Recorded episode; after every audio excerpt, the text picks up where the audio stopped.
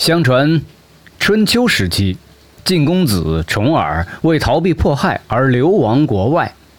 流亡途中，在一处渺无人烟的地方，又累又饿，再也无力站起来。随臣找了半天，也找不到一点吃的。正在大家万分焦急的时候，随臣介子推走到僻静处，从自己大腿上割下了一块肉。煮了一碗肉汤，让公子喝了。重耳渐渐恢复了精神。当重耳发现肉是介子推自己腿上割下来的时候，流下了眼泪。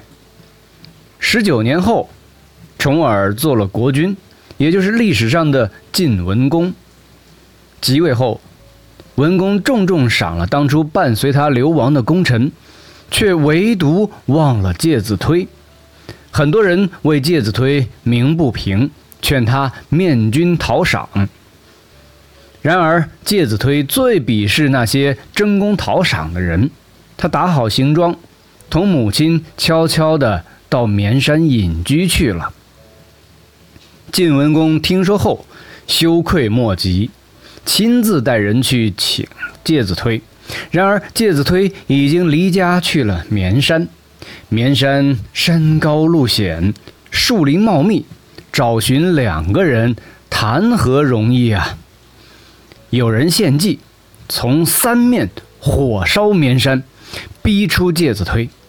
大火烧遍绵山，却没有看到介子推的身影。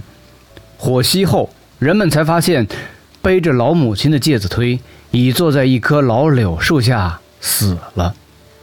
晋文公见状。痛哭，装殓时从树洞里发现一封血书，上写道：“割肉奉君尽丹心，但愿主公常清明。”为纪念介子推，晋文公下令将这一天定为寒食节。第二年，晋文公率众臣登山祭奠，发现老柳树死而复活，便赐老柳树为清明柳。并晓谕天下，于是又把寒食节的后一天定为清明节。